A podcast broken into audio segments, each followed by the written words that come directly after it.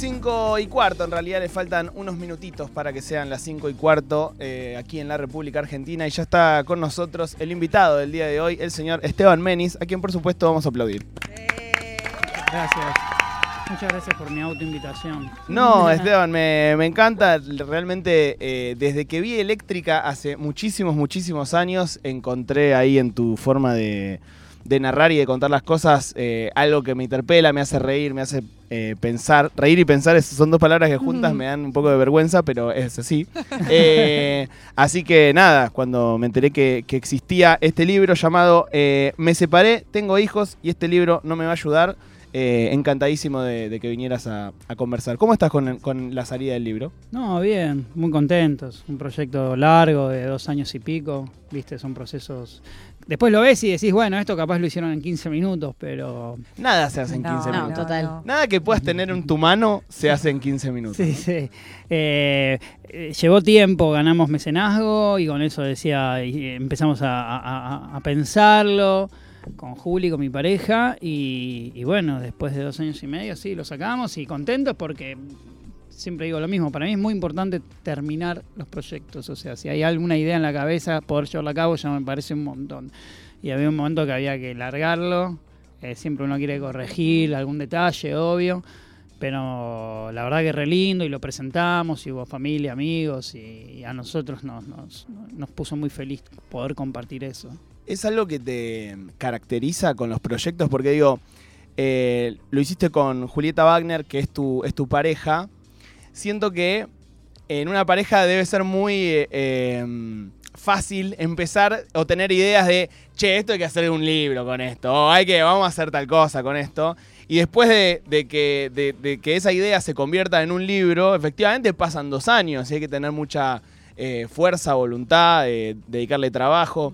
Es, eh, ¿Sos un, un chabón que empieza cosas y las termina Sí. o en el medio se, se van también? No, no, si se van es porque hay algo que, o sea, hace poco tenía una idea, por ejemplo, para, para hacer algo y vi que otras personas lo hicieron, no es lo que yo quería hacer igual, después lo vi, pero ya la idea de, de hacer algo que ya había me, me, me- me descolocó, me sacó de la cancha, me, me sacó la libido sobre eso, pero para mí es fundamental hacer las cosas y terminarlas, sí. no me gustan los procesos a mitad de camino. Y cómo es también, eh, bueno, en un proceso, sobre todo en este libro, en donde le pones mucho de vos y de tu historia personal, ¿no? Como que también dan ganas un poco de, de terminarlo y de sacar eso de adentro para Sí, afuera. total, total. En verdad, digamos, e- el libro no es una como una autobiografía de nuestra historia, lo cual podría ser eso también, no lo es, eh, sino que refleja todo un universo, así como siempre digo, como muy grande, muy vasto, de, de pa- padres y madres con hijos separados, que hacen o no de vuelta pareja, familias ensambladas, todo ese, todo ese mambo. Eh, pero en este caso, eh, me olvidé el, el punto de la pregunta central. ¿Cuál era? No, que, que cómo también, que cómo, cómo fue el proceso al ser algo tan Y sí, fue, fue, personal. fue. Te jugás muchas cosas, ¿viste? Aparte de trabajar con, con tu pareja es encantador y al mismo tiempo entras en un, en un loop de, de- de- de- de, Bueno, ahora estamos en un asado y de repente estás hablando de eso. Eh, en ese sentido no fue sencillo, por eso yo la- al final le decía a Juli, terminémoslo. O sea, Como sea, pero terminémoslo. Estamos en unos días Mar del que quizás quedas como frío, ¿viste? Yo soy como. Juli es súper apasionada, estudió tres carreras, está muy formada, es- estudió arquitectura, estudió eh, arte en la Pueyrredón, estudió cine, o sea, es campeona olímpica matemática, tiene otra cabeza totalmente distinta. Y como que los procesos son distintos internamente. Yo soy como un poco más frío en eso. Cuando ya siento que se terminó, hay que, hay, hay que sacarlo. ¿no? ¿Dónde se conocieron? Nos conocimos en una bailante, ¿te acordás de la canción de Kevin? Eh, de Cumbiera Intelectual. Nos conocimos, en verdad, eh, en el Jardín de Infantes, podría ser la respuesta. O sea, yo tengo 45, Juli 44, hicimos el mismo jardín, el mismo secundario y la misma universidad. Lo que pasa es que yo siempre un año más grande de grado. Ahí va. Eh, pero empezamos a salir la primera vez en, cuando estábamos en, en la Universidad del Cine, más o menos tipo a los 22 años. Esteban es un libro de con, bueno, ilustrado, de, de ilustraciones también. Sí. El segundo en el que participas en el año, ¿no? Sí. Eh, luego del, del fanzine con Lila y, y Flo Meige. Mm. Eh, bueno, pienso en, en la importancia que tiene para tu relato la, la imagen. ¿No? Sí. ¿Te imaginás en algún momento relatando sin imagen, contando sin imagen? Y bueno, justo hablábamos eso de, de- de- de- hablábamos de Pablo Plotkin, justo mm, Sí. eh, periodista y, escritor, que compartimos taller. Eh, sí, me imagino, a mí me gusta mucho la, la- la- la idea de poder escribir. Eh, me- siento que sí, de hecho lo hice bastante tiempo, escribí columnas en algunas revistas. Mm. Eh, pienso que a- en general el, el- el sistema es viene una idea y se aplica a X formato. Y en eso como que me gusta ser como súper em, eh, no tener prejuicio a la idea de en qué formato puede caber esta historia, digamos, por eso o podcast o lo que fuera, sí, la, la- pero bueno, la imagen obviamente, estudié cine, me copa, veo todo lo que puedo. Eh, hablamos con Esteban Menis, por si recién te enganchás y estás en la radio. Si estás en YouTube, estás pudiendo ver eh, en este Ah. momento algunas de las ilustraciones que, bueno. que tiene el libro. ¿Qué tanto te importa la... la- Ilustraciones que hizo Damián Lluvero, pintorcito, arroba pintorcito también. Ahí va. Compartimos algunas y Damián, eh, que es un genio, también lo hizo, que es hermoso. ¿Dibujás vos un poco o no? Yo, el que ves es el de la derecha, Sí. el del Ribo. Sí. Lo, lo dibujé yo, creo, ese. Sí, a mí me gusta. Bueno, dibujo como, como escribo, como un nene de, de- de seis años. No se me fue ese, ese trazo, digamos. No, no dibujo profesionalmente. Mi mujer sí es, es- es artista, digamos. Estudió en la, en la Pueyrredón, te decía antes, y sí, sabe de pintura, de, de Mm. todo. Bueno, esta, ese cuadro que estamos mostrando tiene a un hombre llorando. Sí. Sí. Justo empezamos el programa hablando un poco de cómo nos imaginábamos la vejez y pensábamos que nuestra vejez va a ser muy distinta a la vejez que conocemos, que probablemente es de gente que tuvo hijos eh, o No familias. tienen hijos. No, nadie. no. Nadie. ¿Y, eh, eh, él tampoco? No. No. Hermoso. ¿Nadie del equipo? No, creo. nadie del equipo. No, nadie del equipo tiene hijos. Eh, y me llama la atención un poco para bien que haya cantidad, o, o como esto decís, ¿no? Como más cantidad de representación de cosas de qué pasa cuando te separás. Digo, quizás hace 20 años era un fenómeno medio nuevo, hoy ya creo que hay más, pero no sé si hay tanto, por ejemplo, de un varón llorando. Sí. No sé vos eh, si te cruzaste con literatura o cosas, eh, como qué viste o, o- o qué, o qué cosas, te inspiraron para... La fragilidad, eh, o sea, si me pongo medio solemne, decime, pero la fragilidad para mí es, es muy importante, el darle lugar a la fragilidad y a la vulnerabilidad. Eh, cuando sos padre, obviamente, te pasan también un millón de cosas que te pueden llevar al llanto, como no, no tener hijos también te lleva al llanto, o sea, no, no es una condición. Pero, pero yo siempre tra- trato de reflejar la, como esa angustia, que no es depresión, digamos, sino como esa angustia o esa no respuesta ante, determinadas cosas. Y, me gusta mucho lo que los americanos llaman el dramedy, esa fusión entre comedia y, y- y drama, ¿no? Y, siempre, la verdad es que sí, allá en el colegio, siempre, siempre tuve muchas amigas. Quizás yo tengo 45, ustedes deben ser más chicos, eh, pero cuando en mi época tampoco era de lo más común tener tantas amigas si eras varón. ¿Comprendés? Por el fútbol, porque yo a mí me gusta- juego al fútbol, me gusta mucho el fútbol. Pero yo siempre tuve mejores amigas, digamos. O sea, siempre me sentí muy cómodo. eh, y no solo por querer tener pareja, sino porque siempre me. Entonces, eh, siempre me sentí como muy cercano a, a- la fragilidad y y a no tener ningún problema en mostrar esa vulnerabilidad. Al contrario. Y mm, este, ¿sentís que a veces quienes hacen comedia se vuelven un poco presos de la comedia en, cuanto a que el público a veces tiene una actitud de estar esperando, Sí. eh, yo vine a reírme, o yo completo porque me iba a cagar de risa, porque vos me haces cagar de risa. Sí. Eh, como una Es exigencia. horrible, sí, sentirse a veces. eh, es un white people problem, igual, digo, no, no es que no te alcanza el- eh, para comer, digo, pero sentirte como un. que tenés que ser el, el- el- el- el fucking clown, o sea, el payasito de algo, es insoportable. A mí me pasa a veces con. con ahora no uso tanto Instagram, quizás como hace cuatro años, pero.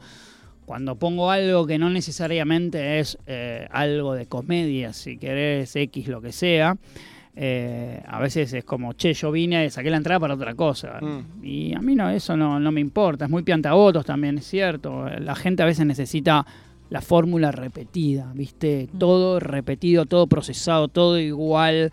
Saber que vas a un lugar y vas a encontrar eso. Bueno, para mí eso es como una especie de muerte en vida. No, no, no me seduce. Eh, el otro día un amigo me decía, un amigo también separado con hijos, hablaba con otra persona separada con hijos y decían que el primer año es el más complicado. Sí. Eh, no sé si, si hay máximas así, ¿no? Pero en, en este libro y en este mundo de separarte con hijos, ¿vos qué problemáticas, así como qué ejes principales sentís que fuiste tocando? Y yo creo que está buena la pregunta. Mirá, vos- yo creo que hay distintas etapas, distintos estadios, ¿no? En las, en en las separaciones.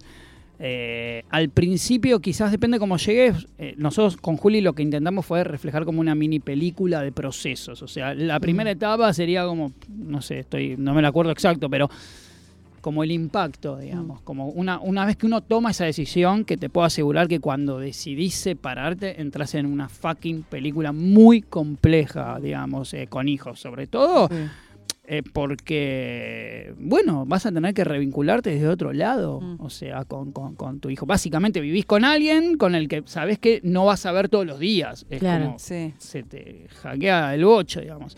Entonces, primero hay como una cosa de impacto, después hay una cosa como de, de bronca. Eh, eventualmente puede haber disputa con, con- con tu expareja, por lo que fuera, eh, por emocionalmente, por sentimientos, por razones, por guita, por lo que fuera. Y después hay como un te vas para adentro. O sea, cuando pasa el grito, eh, qué sé yo, es como ir a la cancha. Primero Mm. puteás y después te bajás y decís, ah, ok, me está pasando eso. Y después es como una reconstrucción, ¿no? ¿Y reconfiguró de alguna forma tu ideal de paternidad? De una, porque digo, todo el tiempo, eh, como que me acabo de dar cuenta que todo el tiempo yo estaba pensando en el dolor de romper una pareja, Sí. ¿no? Eh, pero también imagino que también opera sobre cómo vos imaginabas la paternidad, ¿no? Que sería todos los días con tu hijo y de repente eso se modifica. Como Sí, sí, lo cambia porque a mí personalmente me, me sucedió que es distinta la dinámica de A3, eh, si querés como en mi caso, pues yo eh, cuando me separé tenía Santiago, digamos, eh, em, lo tengo, quiero decir, hoy aparecen Juan y Luca, lo- lo- lo- los hijos de Ju, digamos, que siento como hijos, entonces es otra dinámica, pero cuando me separé es como me tuve que reconfigurar, digamos. Eh, y, y- e ir ganando muy de a poco y con una paciencia oriental momentos y confianza. Porque también vos te, te, te, te cuestionás tu capacidad en ese momento. Es decir, cómo yo voy a encarar eso. Mm. Con esto que decía antes, si uno está abierto a la vulnerabilidad, una cosa es decirlo y otra cosa es adelante de tu hijo, eh, quebrarte. O, o- o- Claro. Entonces vos tenés que tener ahí un, un- un- un coto, una, una, una posibilidad de analizar qué sí y qué no da. Es como volver a aprender a ser padre en Sí, para mí sí fue, para mí y de, y- de pasos de a pasos muy pequeños, por eso Mm. es tan eh, ta- es tan sabrosa, tan tan tan tan hermosa la, la victoria de lo ganado con la presencia. ¿Entendés? Con el tiempo, ¿no? con Mm. la con la con la con- no hay nada más más potente que el estar. Bien, Eh, como y- con haberse bancado esa situación fea, digamos. Exactamente, Mm. que uno también la, la- la provoca, o sea, no, no es que el libro también muestra eso, uno a veces dice, yo tengo razón, porque no, no, no siempre uno tiene razón, Es- Mm. eso también es un aprendizaje. ¿Y se gana algo también? Para mí sí, se gana, bueno, en este caso, en lo más literal, eh, ga- gané poder vincularme con lo que a mí me pasaba en ese momento. Eh, a veces es duro porque a veces hay parejas que no se separan, quizás dicen por, por los hijos Por los chicos. por los chicos y es raro el clima después que, que eventualmente se puede vivir ahí. Los chicos solo quieren que se separen. Sí, Claro. amigos, sí, sí, para que se dejen de pelear, por es favor. que en el libro lo que vos ves también es como que los chicos en general la tienen bastante, no porque son genios, sino porque tienen lo- los poros de la sensibilidad como mucho más abiertos y con menos prejuicios. Entonces ellos tienen una lectura mucho más rápida Sí. y, al- y- y- y sencilla de lo que está pasando. El diagnóstico a veces es más claro aunque parezca mentira. Eh, así que sí, por supuesto. Esteban, ¿te gustaría que tu hijo en algún momento eh, lea? Es chiquito, ¿no? Ya lo vieron. Y pero Es parte, fue parte de, parte del un proceso. domingo, pedimos pollo. Guido Zuller, ¿no? ¿Te acordás? Guido. Eh, pollo con papas. Eh, pedimos pollo con papas y sí, porque bueno, porque tienen eh, Santi, el mío tiene va a cumplir ahora 11, Luca tiene grande. 13, claro, Luca tiene 13 y Juan tiene eh, va a cumplir 10. Entonces dijimos con Julio, juntamos y le decimos, chicos, existe esto, Sí. es probable que no lo entiendan todo, es probable que incluso algo les puede generar bronca, es válido. Eh, nosotros lo hicimos con amor. eh, ¿Y qué tal? No, y bien, les explicamos que nos juntamos con otras parejas a, a escuchar también el mundo de, de los separados y demás. ¿Y hay cosas que les dio gracia, por ejemplo? ¿Que Sí. entendieron y se rieron? Sí, sí, eh, ahora no me acuerdo exactamente qué, y también hay cosas que dijeron, che, pero acá me, no, no sé, eh, uy, veo esto y esto de dónde salió, o sea, sí, sí, lo les pegó y tampoco podés descifrar exactamente lo que le sucedió a cada uno, ¿viste? Esteban, ¿sentís que eh, el libro, o eh, más allá del libro, como la, la- la narrativa, eh, puede generar eh, puntos de empatía con gente que no tenga hijos o que no esté separada con hijos? Digo, que, que uno encuentre esas sensaciones en otros lugares de la vida. Yo creo que sí, porque. Pero no para tipo vender un libro, lo digo. Yo porque cuando si algo está medianamente bien narrado, eh, lo que vos estás eh, viendo ahí es como humanidad, estás viendo algo eh, que te puede suceder en, en otra circunstancia y desde otro lado, desde otra perspectiva. Entonces sí, nosotros en ese sentido eh, tratamos de, de divertirnos y sacarle esa solemnidad, digamos. Eh, yo pienso que sí. Es un proyecto, qué sé yo, está bueno, estamos contentos. ¿Qué tanto te importa la rentabilidad de un proyecto? ¿Económica a de este? hora empezar? Nada. No, de, a la hora de empezar un proyecto eh, nuevo. Cada vez más. Depende para qué. Eh, para, tra- pa- para, mi trabajo personal y lo que yo hago, que quizás no tengo eh, que subir a redes y que tiene que ver con mi vida laboral privada, cada vez me importa más porque yo- cada vez mi cuenta es, conforme van pasando los años, quiero moverme menos y ganar más plata. O sea, eh, toda mi vida trabajé, millones de veces no gané plata con millones de proyectos, o sea, a ustedes les debe pasar lo mismo, que uno va y a veces lo que te convoca es la gente, eh, la onda, y a veces decís, che, gasté toda esta energía en todo esto a cambio de qué, de, de- de- si no me dio algo. Entonces, por suerte, después de muchos años, se me ordenó, que no es nada menor, se me ordenó lo económico, paradójicamente, desde otros lados. Entonces, a los proyectos que encaro como estos, no les exijo Bien. que me devuelvan rentabilidad sí o sí. Sí, obviamente me interesa que se vea, que se venda eh, y si da dinero, mejor, pero no, no, lo puedo cuidar desde ese lugar. ¿Sentís que hay un poco un mandato de que lo que te da de comer también te haga extremadamente feliz? Y que no tiene que por qué ser necesariamente Nah. así. No, para mí no es así.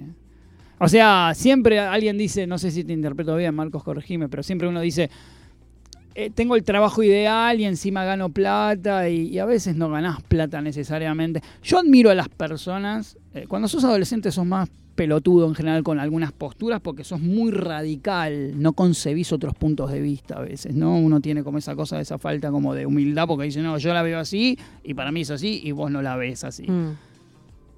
Yo admiro mucho, porque yo tengo amigos, yo fui al, al Pellegrini y la mayoría de mis amigos eh, son economistas, financistas, eh, o sea, otro palo. Yo no le encuentro, o sea, no entiendo. Yo fui ahí porque mi- iban mis amigos del primario ahí. Era cerca de mi casa. Era cerca. No, no, literalmente entré último. O sea, eh, con muchísimo esfuerzo. Pero yo no sé si los vuelve loco el trabajo Claro. Pero el trabajo les da un montón de cosas y cuando nos juntamos a morfar, yo los veo felices. Entonces me parece que uno puede Sí, sí, dividir ahí. Sí, hay, eh, siento que hay a veces, eh, sobre todo eso en la adolescencia, cuando empezás a buscar Mm. tu camino, como una, un una mandato, una presión de que encima que encuentres algo que sepas hacer o que te que además te haga re feliz cuando como si no Pero si pudieras no buscar la felicidad en otro lado, ¿no? Sí, O que te haga feliz siempre, sí, constantemente. nada te va a hacer tan feliz. Y ahora, bueno, uno de los niños dijiste que tiene 10. O sea, Sí. ya eh, te estás preparando para convivir con un adolescente dentro Sí, de Lucas ya está adolescente, tiene 13. Ah, 13. Ah, Ah, Siempre que escuché la cosa de eh, cuando son adolescentes es más complejo, siempre dije, me, como, Sí. no sé, al revés, tipo, cuando son más chiquitos es más problemático porque, no sé, te agarran más miedo, o por lo menos habla, decime qué te Sí, sí. pasa, flaco, ¿viste? Claro, ¿viste? Pero es verdad. Es Un verdad. adolescente habla menos que un bebé a veces. Sí, Habla Ah. menos mal. que un bebé. ¿Estás bien? Ah. No, y aparte no hay Y nada. te odia, un poco Paja. te Ah, odia. Un poco no, y es normal. Y está bien que te odie, pero debe ser difícil Paja, bancarse paja. eso. Siempre, claro, paja, pero. sí, a mí Santi a veces me dice. Me da cringe. eh, Me das cringe, tipo, me das vergüenza, como. Y te va a pasar a ti. Te va a pasar a ti. Tiene razón, y tiene razón, eh, pero sí pasa, qué sé yo, está, está bueno y a la vez es muy divertido. Después cuando, no sé, a mí no me divierte muchas más cosas que a veces cagarme de risa con los chicos. La verdad es esa, no, no, no, no hay mucho más. Esteban, ¿dónde se compra el libro? En, en mi link de mi link, soy Marquitos Galperín de repente. en, en Instagram, que es arroba Esteban Menis, ahí está el link de, decía, de, de la empresa, que no, que no voy a mencionar.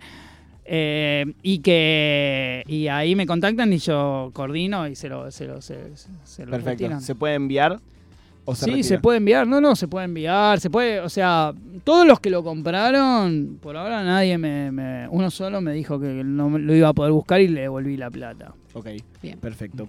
Eh, tenemos aquí el Kinichin, que es un sistema eh, que ya tiene su cierta trayectoria en este programa, que es una mezcla entre la quiniela y el I Ching.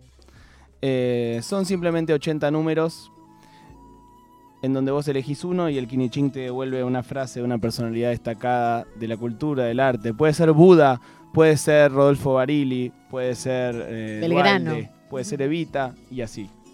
Del 1 al 80. Y si no conozco a la persona que menciona, aunque sea absurdo, se los digo. Sí. Sí, Dale, sí, sí. Perfecto, 34. 34. Creo que ya ha salido alguna que otra vez. Te lo cambio.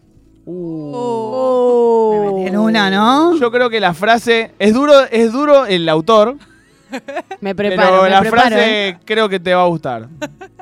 La frase es de Carlos Saúl Menem y dice, estamos mal, pero vamos bien. Ah, ¿Y ahí tendría que yo decir algo? No, no, no, no, es solamente eh, un consejo, Llévatelo, llévatelo. una, un mensaje Es bueno, que, sirve. que te da el... Sirve. Sirve a la estratosfera, sí, sirve. Me separé, tengo hijos y este libro no me va a ayudar. Así se llama el libro que vino a presentar Esteban Menis, que escribió junto a Julieta Wagner. Eh, te agradecemos mucho, Esteban, por haber venido Les agradezco a ustedes y les agradezco que nos hayamos mirado a los ojos mientras lo hacemos porque, joder, si he visitado radios y a veces es muy complejo cuando la otra persona está... Sí, sí, es que es Eh, y vos lo- y lo- distracción Lo deben saber. Eh, Sí, obvio. Así que le- les agradezco de corazón. Esteban Menis, arroba Esteban Menis, ahí también pueden seguirlo y encontrar eh, el link, su link, su propio link para comprar el libro.